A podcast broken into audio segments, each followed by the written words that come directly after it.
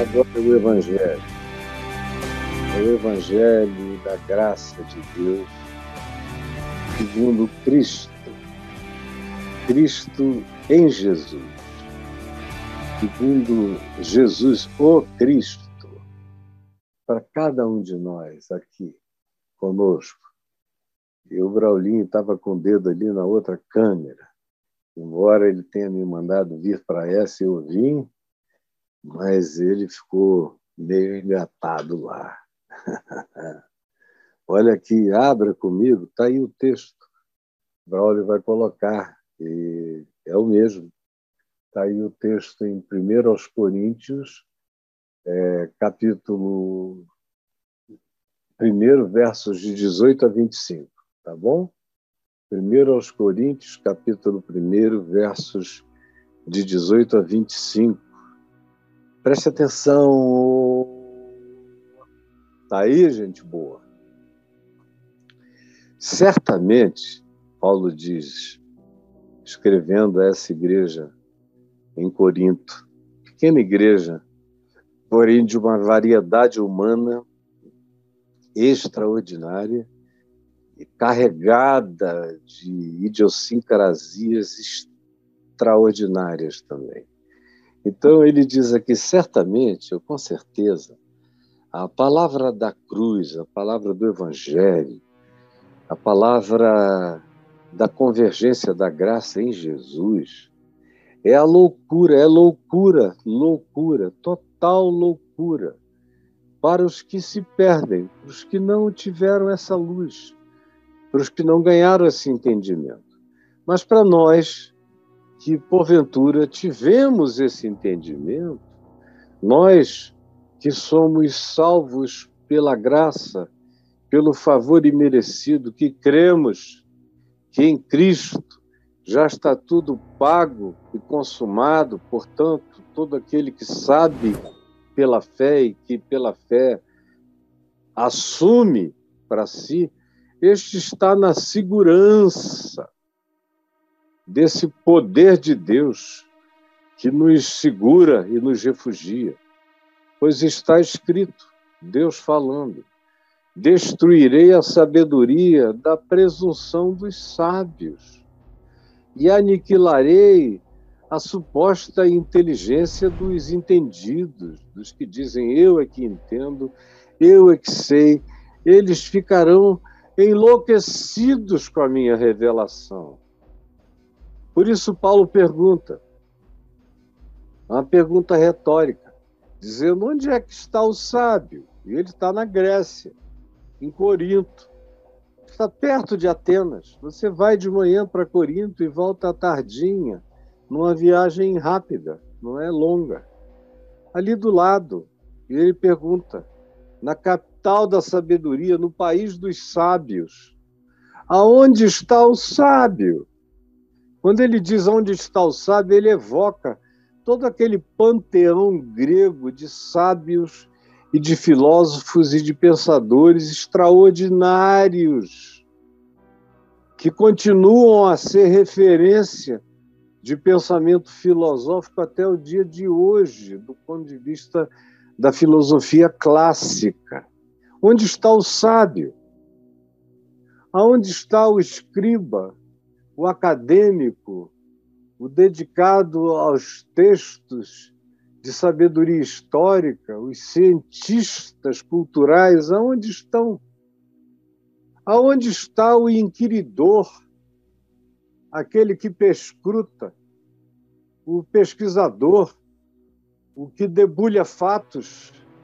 Aonde está o inquiridor deste século que questiona tudo no mundo, no nosso aeon e em qualquer aeon? Onde estão os estudiosos do tempo, do século, da era?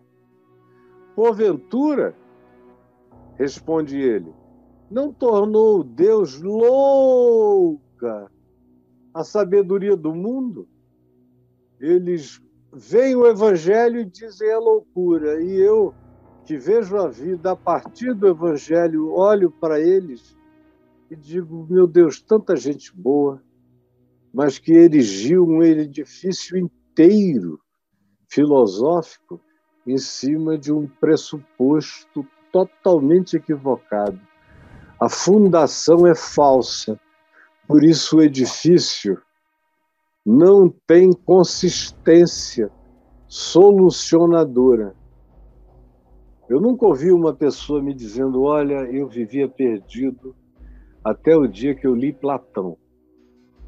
No dia que eu li as primeiras obras de Platão, Críticas, é, que eu li A República, é, que eu li ah, os, as descrições dele sobre a Atlântida, eu fiquei tomado de uma alegria tão grande que a minha vida mudou e eu me transformei e eu me tornei uma pessoa cheia de amor, de coração, pronto para servir a vida e o próximo. Eu até hoje, pode ser que haja alguém, eu só não encontrei ninguém é, que, por amor a Sócrates, tenha se transformado.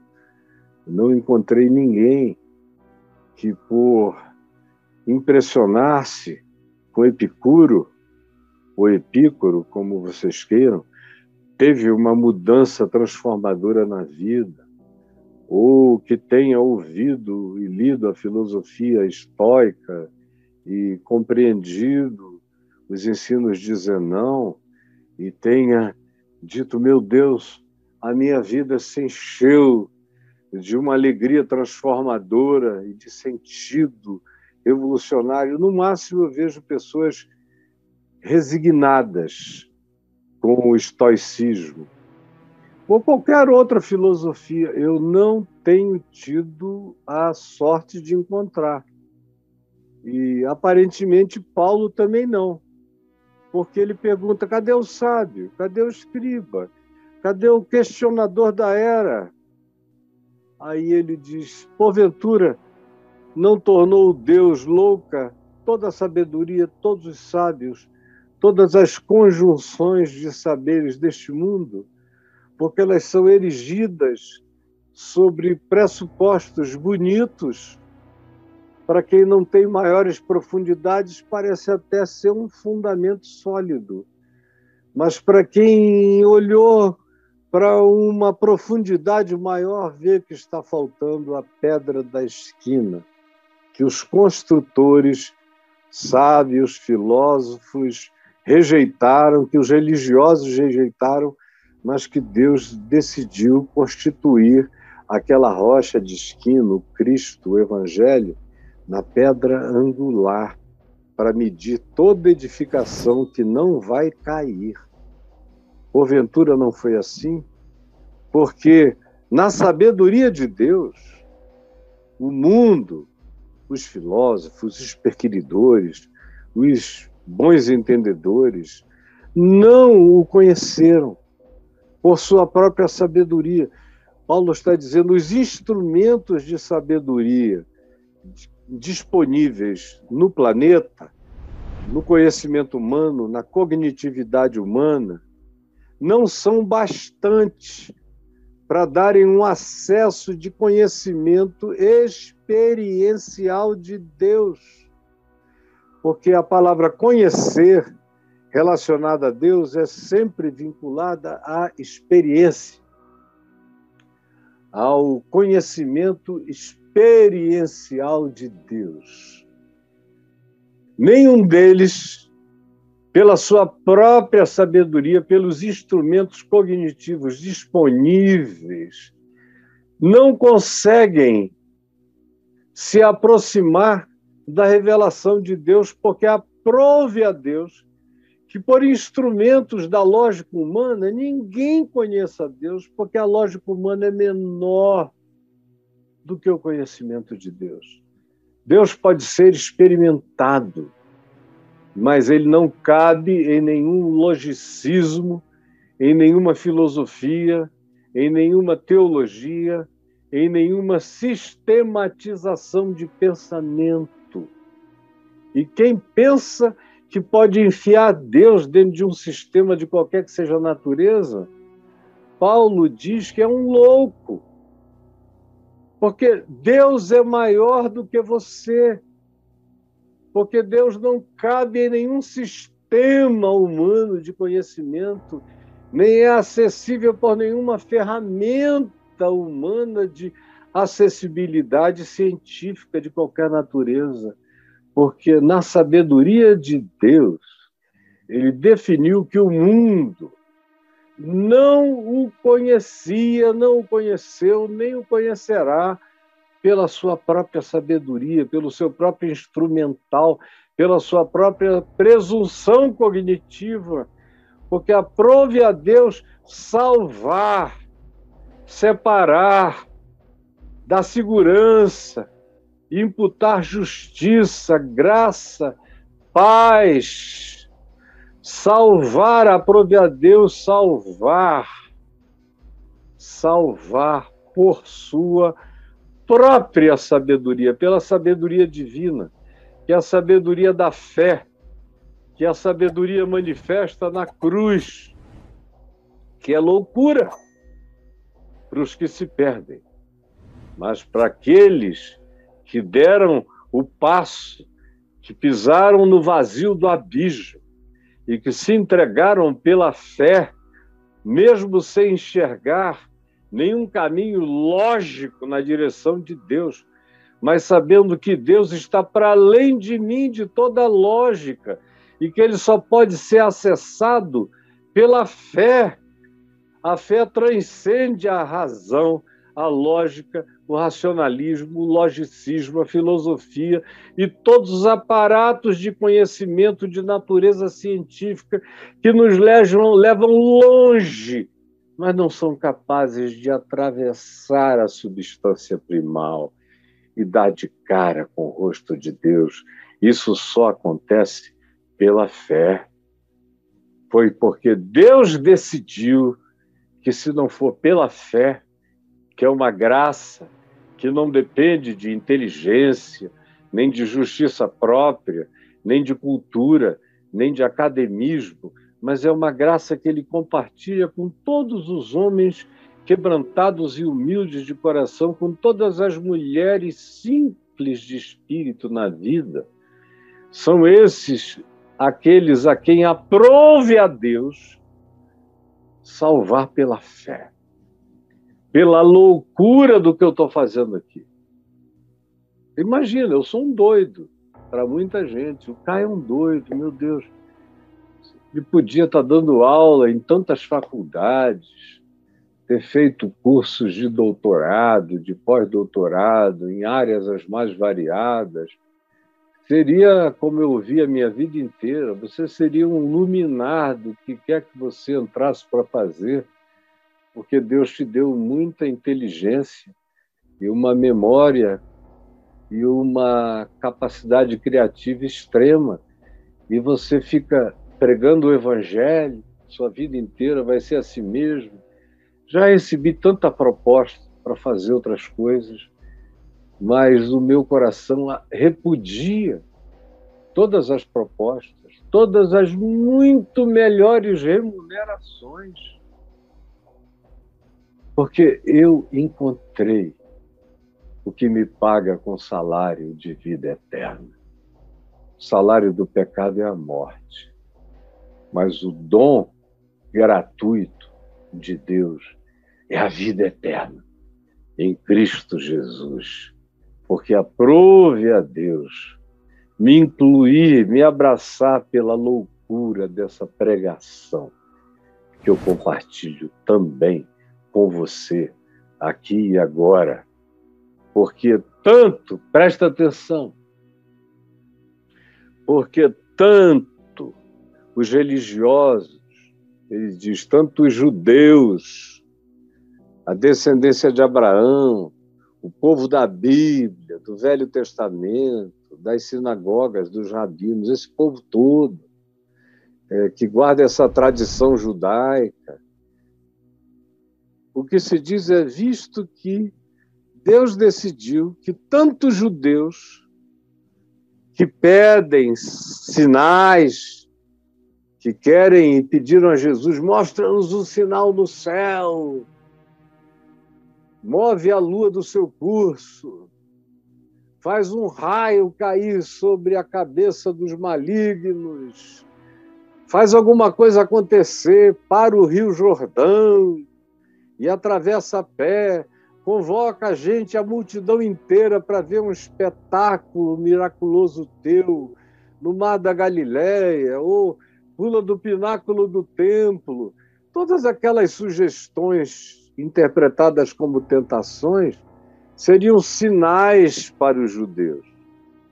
E eles diriam: Ah, esse é o maior de todos os profetas, quem sabe até o Messias, é o operador dos operadores, porque eles só queriam sobrenaturalidades e não conversão, e não transformação da mente, do pensamento e não o guardar a mente de Cristo para viver segundo o Evangelho. Eles só queriam saber de sinais.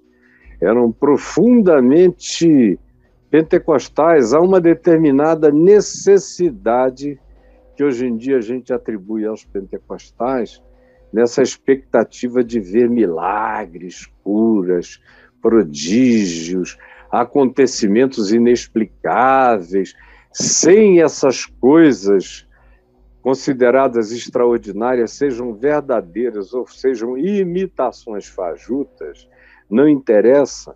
Eles não estão buscando o genuíno, eles estão procurando só o performático.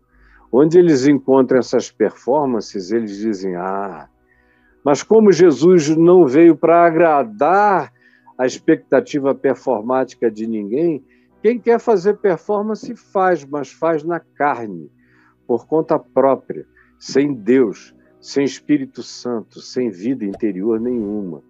Tudo hipocrisia de religioso falso, como eram os judeus dos dias de Jesus, na sua maioria, fariseus ou saduceus, hipócritas, são os religiosos dos nossos dias tanto judeus quanto cristãos. São filhos da mesma cepa religiosa de mentira, de engano e de busca das mesmas fantasias.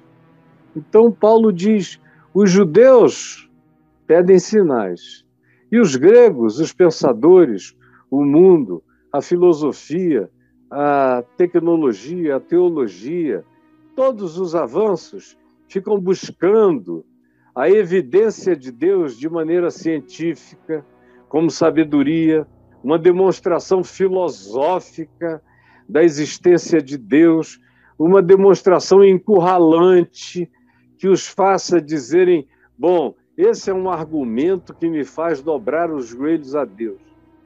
Só que não existem esses argumentos.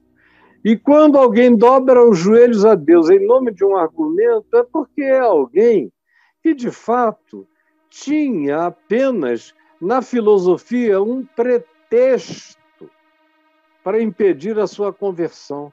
Porque, de fato, pela filosofia, como Deus diz, ninguém o acessa.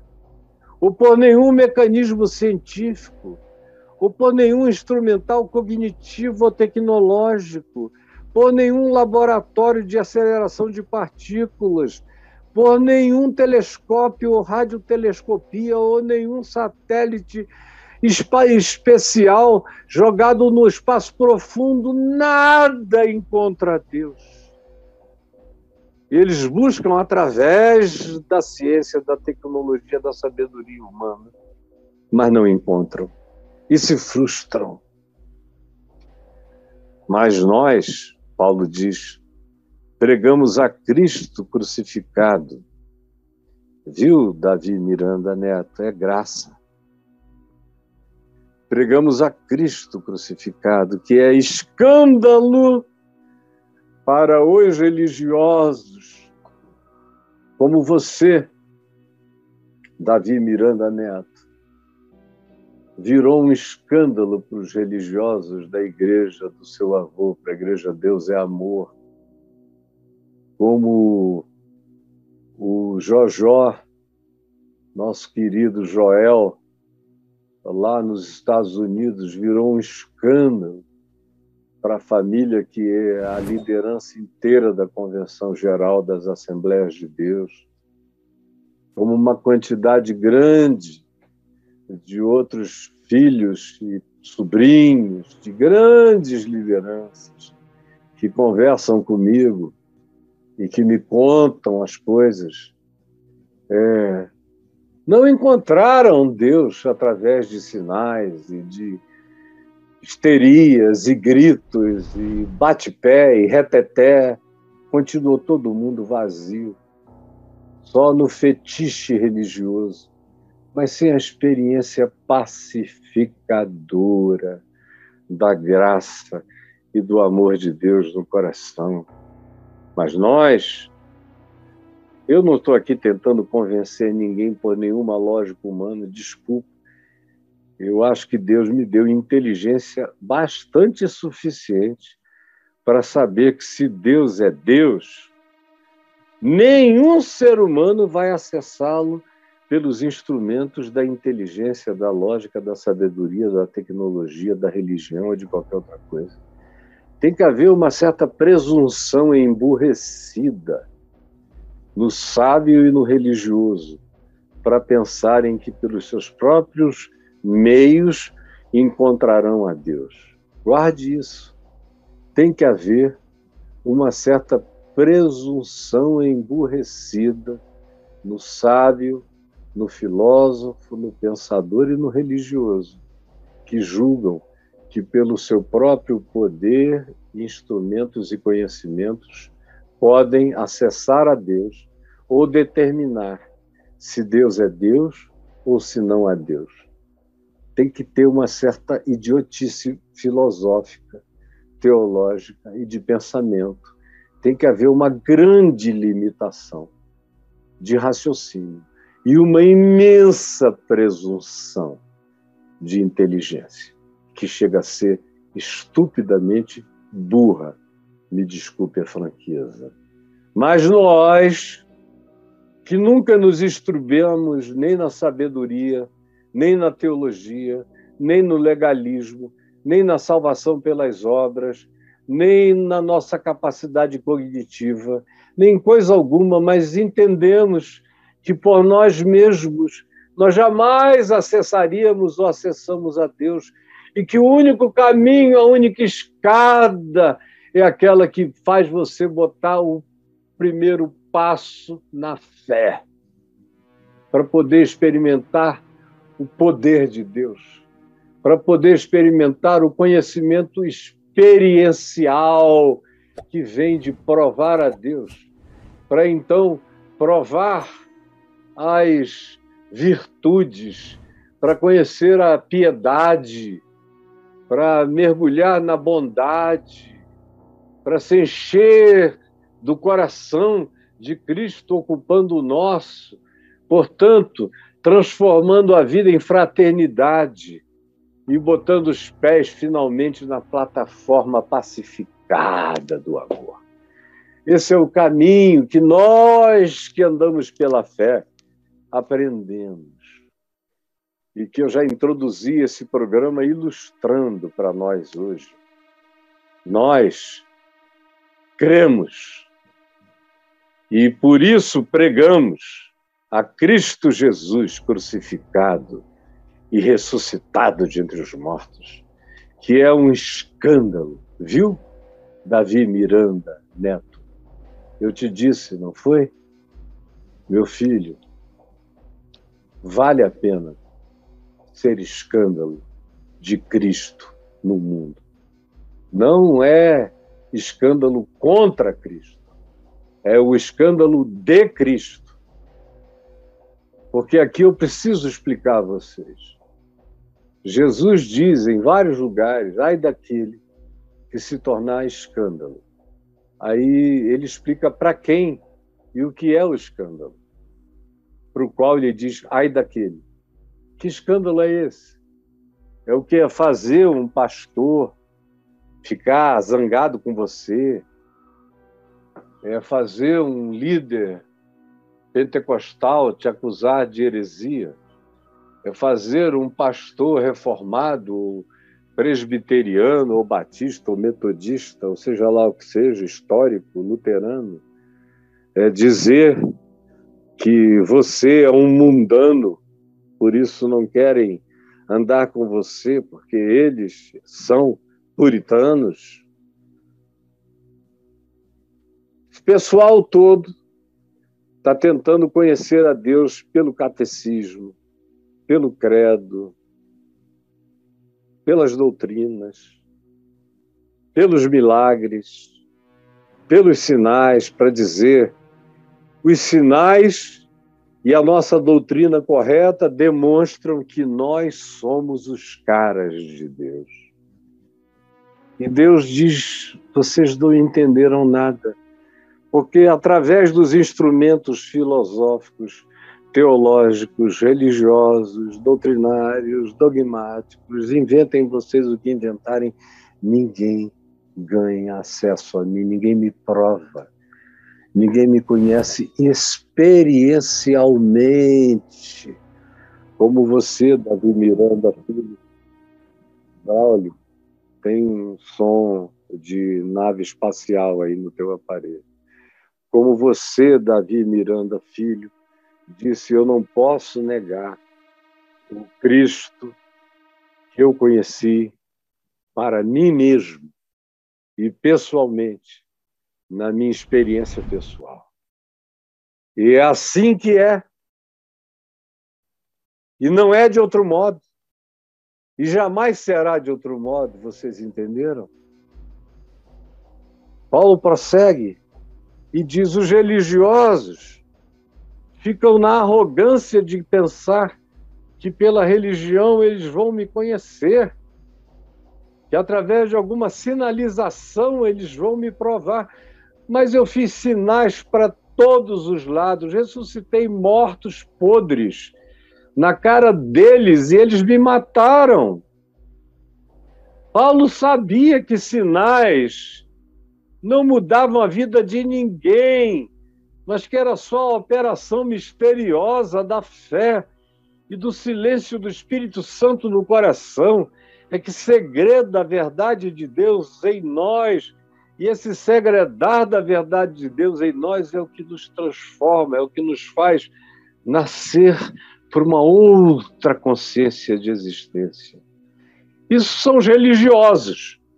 E os pensadores, os gregos aqui, ilustradores dos filósofos, pensadores, cientistas da antiguidade e da nossa contemporaneidade, buscam a Deus através da ciência, da sabedoria, da filosofia, do poder da cognitividade e continuam no vazio, tateando aqui, tateando ali. Eu vejo gente que estuda tudo e no fim faz uma síntese de nada e você diz: e qual foi a sua conclusão pessoal? Porque esse amor pela Sofia é sabedoria, é amor pelo saber. A filosofia é, significa ter amor filéu, ter fraternidade, amor amigo, amizade pelo saber. Isso é filosofia.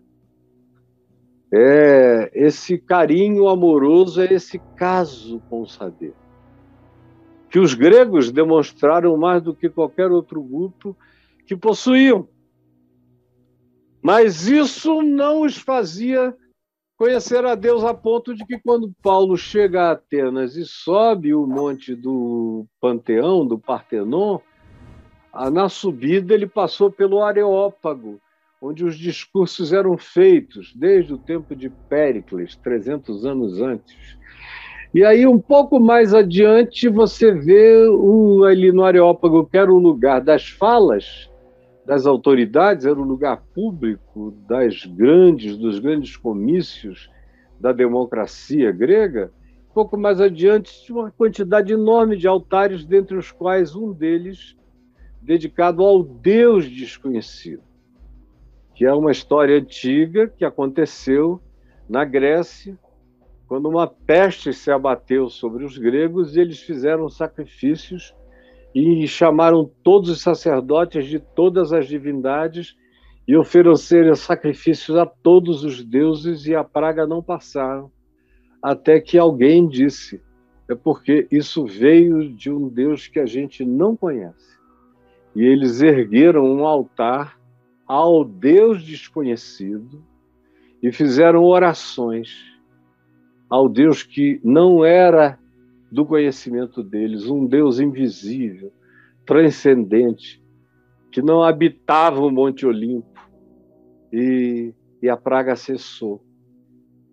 E aquele altar ficou posto definitivamente ali, como lembrança que, para além das divindades do panteão greco-romano, havia alguém imarcessível, para além de toda a compreensão, que era o Deus inacessível, o Deus desconhecido, o Deus para além da filosofia, para além da religião, para além de todo alcance humano, que se revelava àqueles que criam, se manifestava pela fé.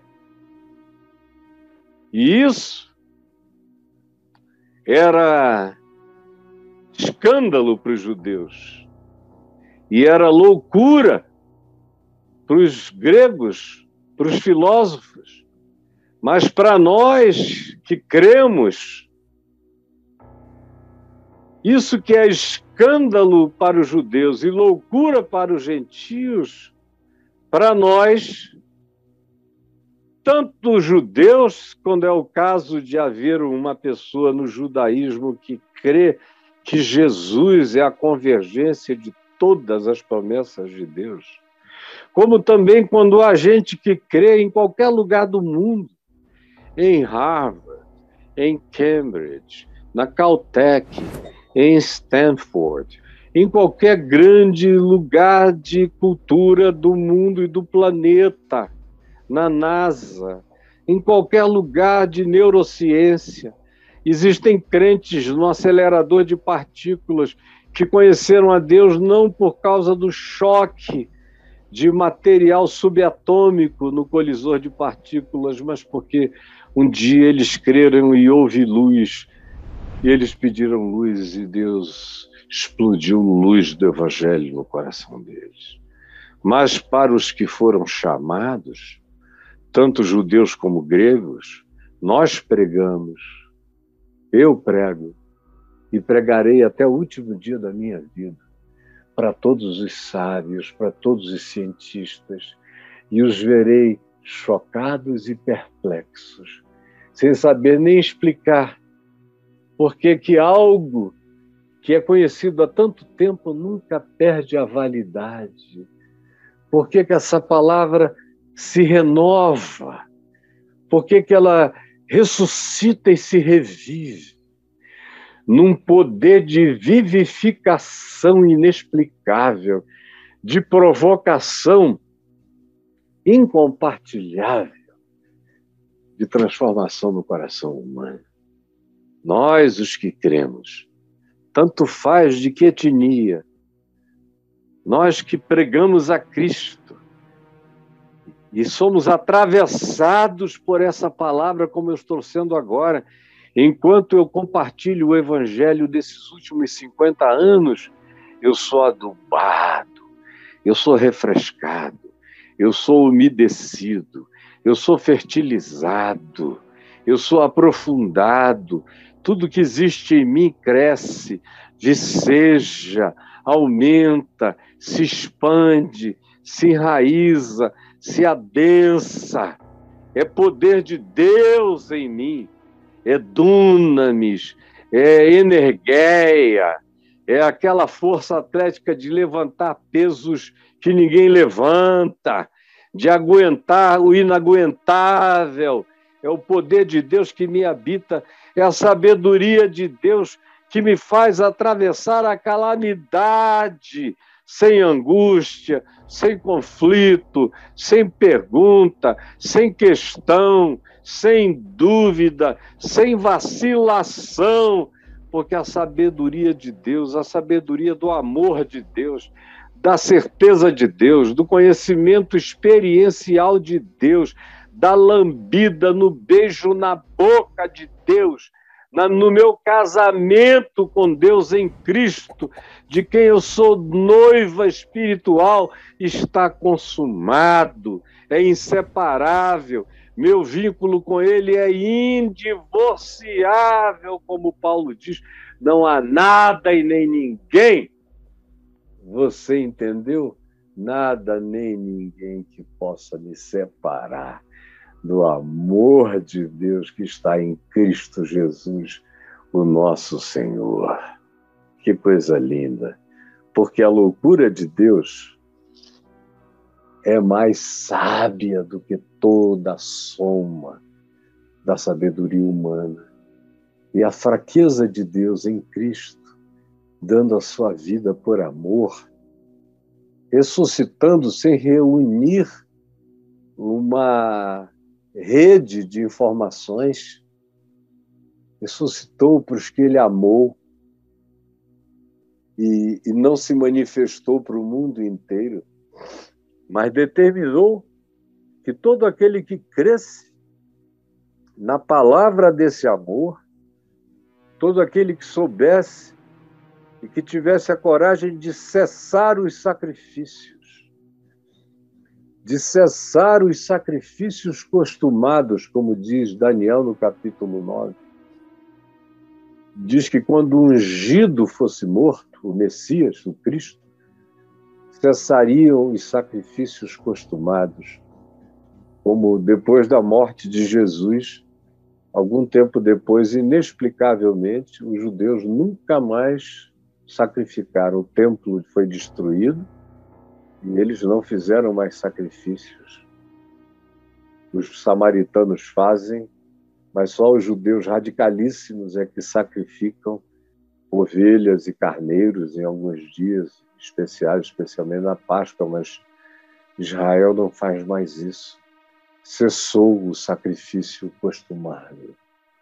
Porque Deus, na sua fraqueza, na cruz, especialmente na ressurreição, manifestou que ele é mais forte do que a soma de todos os decretos, do que todos os selos humanos, do que todos os concílios humanos, do que todos os esforços humanos. Agora, isso é de graça e é só para quem crê. Agora, quem crê, lambe. É, a palavra conhecimento, usada em praticamente quase todo o Novo Testamento, é a palavra que designa conhecimento por, olha aqui, ó.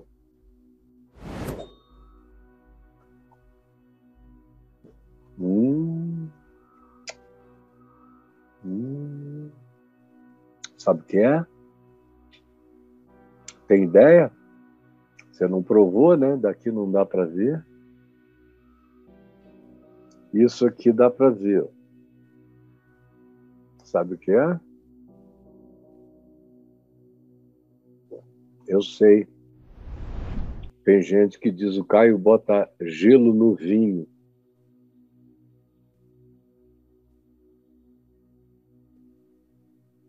Se você provasse, você vai ver, iria ver, é uma Coca-Cola zero eu tomo toda manhã como digestivo é, para ajudar um determinado processo que eu já conheço há muitos anos. Mas aqui, ó, é só para molhar a boca. Com essa coisa geladinha que eu vou botando devagar. Agora aqui. Hum, hum. Hum. É o meu café. Mas quem não, não sabe de me ver todo dia, se é a primeira vez, não sabe o que é. Porque eu experimentei e você não. Assim, não adianta tentar provar Jesus por instrumentais científicos, filosóficos, teológicos, apologéticos. Cara, eu não era ruim disso, eu era considerado no Brasil, no meu tempo de juventude até os meus 40 anos, o melhor apologeta, porque eu dava nó nos caras, mas eles não se convertiam. E eu sabia que não era uma questão de comprovação. Por isso, eu só demonstrava para eles que não era por falta de conhecimento, mas eu logo dizia, por esse meio, eu só te deixo convencido, talvez até esmagado, sem poder me responder. Mas não vai mudar nada em você. Porque a mudança só acontece. Aí eu explicava, pela fé, e não por esses instrumentos. E a fé eu explicava. E aí começava a acontecer o que de outra forma jamais aconteceu. Ninguém nasceu de novo é, por causa de filosofia, tecnologia ou qualquer outra coisa, ou mesmo religião. Isso altera comportamentos, gera presunções e novos modos e atitudes, mas não transforma o ser. Só a loucura do Evangelho é que faz de você essa coisa linda que Jesus se tornou. Jesus foi o primeiro escândalo de Deus, do nível escândalo de Cristo. Porque todos os que viveram antes de Jesus foram escândalos de Deus no mundo. Todos os profetas, abra aquela lista de Hebreus 11, Todo mundo ali foi escândalo de Deus. Abel foi um escândalo de Deus, porque o sangue de um animal é que foi aceitável diante de Deus e não aquela oferta linda, colorida de Caim. E assim por diante. Cada pessoa que você vê foram pessoas ridicularizadas na sua geração, mas que acabaram sendo o veículo de graça e salvação, como Noé, o povo de Israel saindo do Egito, escândalo absoluto. No fim, olha o que aconteceu. No fim, o mar vermelho é afastado por um forte vento, eles passam. O Jordão para na hora exata em que eles iam atravessar, porque houve um desbarrancamento. Quilômetros e quilômetros adiante, hoje em dia a arqueologia mostra isso para a gente, mas o milagre é a sincronicidade na hora que tocaram a trombeta e puseram o pé no chão, na água do monte, do desculpa, do Rio Jordão, na, na planície do Jordão, as águas pararam e eles atravessaram a pé enxuto. Depois as águas voltaram quando dissolveu a barragem que caiu e seguiram seu curso.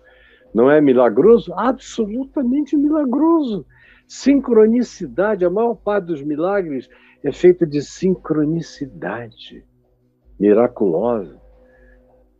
E quando chegamos aos profetas, eles foram um escândalo de Deus para os reis, para o templo, para o sacerdócio, escândalos. Todos eles morreram, quase todos, mortes violentas apedrejados, exilados, expulsos, abandonados, mantidos no ostracismo. Quase todos eles, porque era loucura para a religião. E loucura para qualquer um.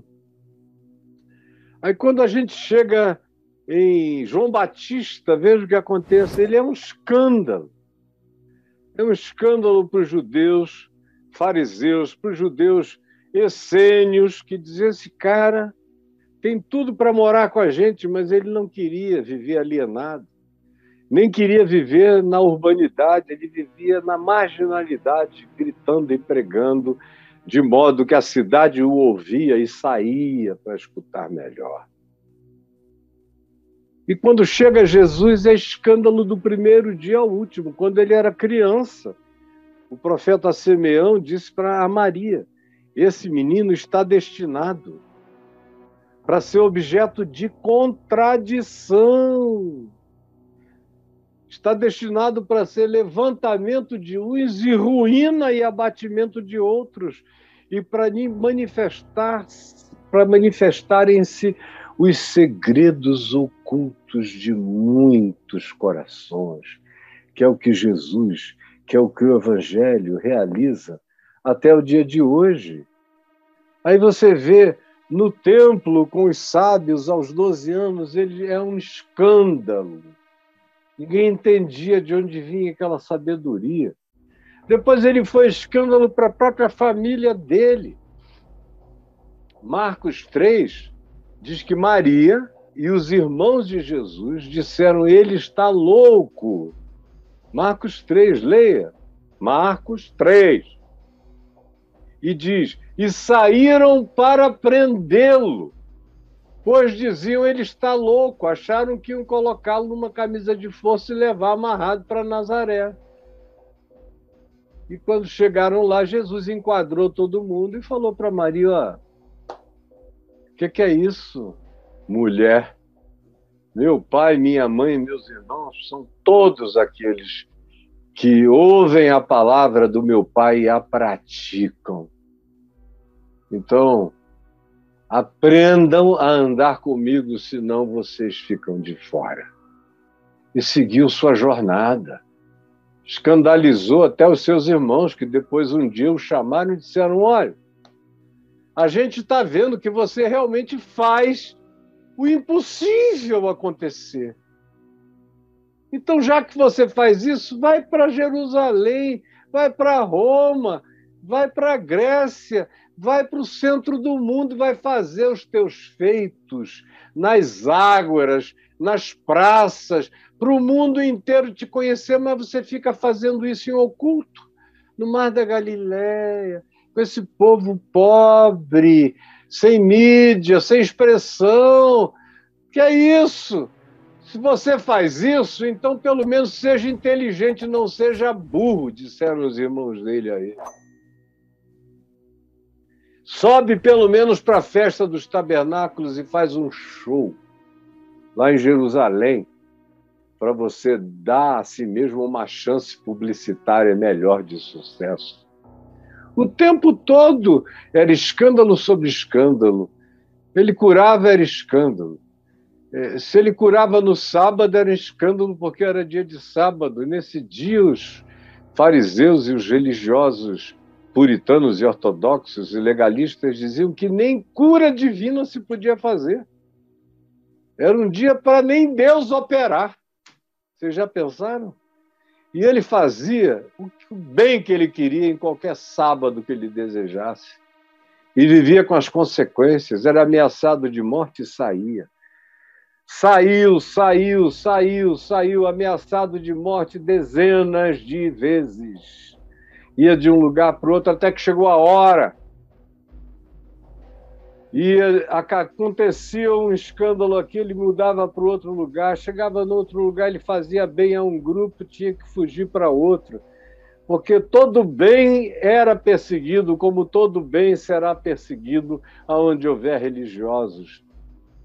É o filme do Jabor, Nelson Rodrigues, com a Darlene Glória, como ganhou o prêmio na Alemanha, toda nudez será castigada, não é? Entre os judeus, vendo Jesus curar, é toda cura, todo milagre será punido. E se for em dia de sábado, pode te levar à morte. E foi de escândalo em escândalo que ele foi, até o último escândalo, que era o escândalo supremo da cruz. Cruz era a morte do malfeitor, era o madeiro onde eram pendurados os amaldiçoados. Ele morreu à morte dos desprezados, rejeitados, amaldiçoados, banidos, dos hereges, mais tarde, dos que tinham sido reprovados pela Inquisição e que foram queimados ou apedrejados, ele foi crucificado e morto na cruz. A morte da ignomínia levou e carregou o vitupério, a vergonha, a exposição, nu, nu.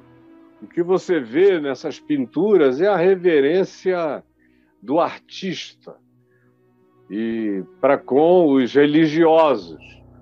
Porque, na realidade, Maria, Maria Madalena, outra Maria, Salomé, as mulheres todas descritas como estando à volta da cruz com João e os demais soldados romanos e os curiosos judeus estavam vendo ali Jesus com pinto, com pênis para fora, com saco pendurado, todo ferido. Você tem que parar de pensar em querubim, com aquela coisinha, era um espetáculo cruento de escândalo. E as mulheres chorando diante de um homem nu, pelado, morrendo, aquela agonia desesperadora. E elas dizendo: Ai, meu Salvador, meu Deus. Mas até o centurião romano, quando Jesus entregou o Espírito, e ele viu a terra tremer, tudo em cima escurecer, trovões rebombarem, relâmpagos e raios caírem para todo lado e uma chuva torrencial se derramar e o sol se apagar. Tem uma tradição cristã antiga que provavelmente seja mais poética do que verdadeira, que diz que naquele mesmo dia, em Roma, alguém viu algo acontecendo no cosmos estranho, um escurecimento estranho do Sol, e teria dito alguma coisa parecida com ou o universo volta ao caos, ou o Senhor da criação padece. É bonito se tivesse acontecido. É uma bela poesia porque ou o universo está voltando ao caos ou é o Senhor da criação que padece. Mas vamos deixar na conta de poesia, não precisa. A grande poesia vem do centurião romano, que vê aquilo tudo acontecendo e o chão tremendo, e Jesus morrendo, e diz: verdadeiramente este homem era o Filho de Deus. Esse é outro escândalo e o escândalo maior é que ele ressuscita e não faz nenhuma questão de dizer vamos entrar em Jerusalém, que eu vou entrar no templo agora ressuscitado, vou fazer um discurso no Sinédrio, vou fazer uma visita para Pilatos, para a mulher dele que vai ter um infarto, vai cair dura. Herodes, não. Só vocês chamem os meus discípulos e voltem lá para o começo, para Galiléia lá vocês me verão. Então, Davi Miranda Neto, vale a pena ser um escândalo de Cristo no mundo. Eu passei esses 50 anos da minha vida sendo um escândalo de Cristo no mundo. O tempo todo por causa de alguns episódios, porque foram episódios, eu poderia até chamar de surto, porque hoje eu enxergo o que aconteceu como um surto necessário, uma eclosão do meu inconsciente, um surto, que teve sua necessidade histórica, terapêutica e curadora para o meu ser. Mas fora os episódios eu vivi os últimos 50 anos, os primeiros 25 como um escândalo do Evangelho de Cristo. Não um escândalo contra o Evangelho, mas um escândalo do Evangelho no mundo, chocando o mundo com Jesus encarnado em mim. E passados esses episódios, eu continuei a ser um escândalo de Cristo. Porque agora a graça de Deus era tão abundante na minha vida, cresceu infinitamente mais e se expandiu, e se aprofundou, e se tornou elevada, e ganhou dimensões novas em mim, que a graça da sabedoria e da experiência de Deus em mim ficou uma coisa tão concreta que eu me tornei apavorante porque se as pessoas dissessem Deus está neles, apesar do ano de 98 que eu vivi e de 98 Deus está nele, eles teriam que rever a vida deles toda, então preferiam dizer que eu era a blasfêmia, o anticristo, o escândalo, o samaritano louco, qualquer outra coisa. Mas para nós que cremos, para mim, que não sou religioso, que não sou salvo por Moisés nem pelas leis, sou salvo pela graça, que não confio nas sabedorias, mas acesso a Deus pela fé, embora ame filosofia, mas ela é só um, um surfzinho para minha distração, é um stand-up paddle para o meu passeiozinho de sábado. No mais, eu ando sobre as águas mesmo, em nome de Jesus. Eu vivi, tenho vivido e vou viver até o último dia da minha vida como um escândalo de Cristo. Quando chega nesse tempo político onde amar é, é ser comunista, aonde ter compaixão é ser marxista, aonde se voluntariar e convidar todos a ajudarem os pobres é ser de ideologia anticristã, tempo no qual os cristãos compram armas, compram mais de uma, começam a andar armado. Tem professor, tem pastor indo para a igreja armado. Se você abraçar o cara atrás dele, tem um revólver na cintura aqui, enfiado como um pênis de ferro no rego. Que dias esquisitos e estranhos. Mentem, inventam, se tornam enlouquecidos e ensandecidos para não perderem os privilégios que receberam nos últimos tempos. Tem gente aí que estava falida há três anos e meio e que agora está nadando de braçada em dinheiro. Eles é que são o escândalo contra o Evangelho. Para Jesus, Jesus olha e diz: era melhor vocês amarrarem, como está escrito em Mateus 18, uma pedra de moinho ao pescoço e lançarem-se aqui, no mais profundo do mar da Galileia. Seria melhor para vocês um bom suicídio do que viverem sendo tropeço contra a esperança dos pobres, dos simples, dos carentes, dos miseráveis que vocês enganam e manipulam o tempo todo. Agora, eu sei o que é viver como um escândalo.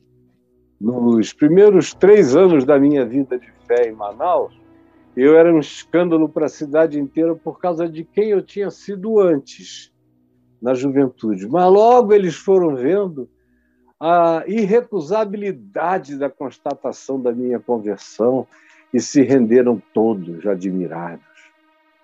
E aí eu passei a ser uma unanimidade durante 25 anos no Brasil e no mundo todo, até 98, quando eu fiz os meus divórcios necessários. E o principal deles era o divórcio religioso institucional. E aí o bicho pegou e eu passei a ser. O pretexto inicial por causa do divórcio conjugal e do que o causou era um escândalo para os crentes. Mas logo, logo ficou claro, depois que tudo foi resolvido, que não era escândalo para os crentes. Eu tinha me tornado era um escândalo de Cristo aos crentes. De Cristo aos crentes. Porque, como irmãos mais velhos do filho pródigo, eles não podiam entender o amor do pai por mim. E como o pai tinha corrido na minha direção e me abraçado no meio do caminho, e tinha mandado matar o novilho cevado mais uma vez, e tinha posto o anel da família no meu dedo, e tinha mandado me cobrir de graça e nunca puxou o assunto do passado, só me falou do presente e do futuro. E aí os irmãos não queriam entrar na festa. É o que está acontecendo contigo, Davi Miranda Neto. Eles estão sem querer entrar na festa da graça, do convite. Mas fica firme, meu filhinho.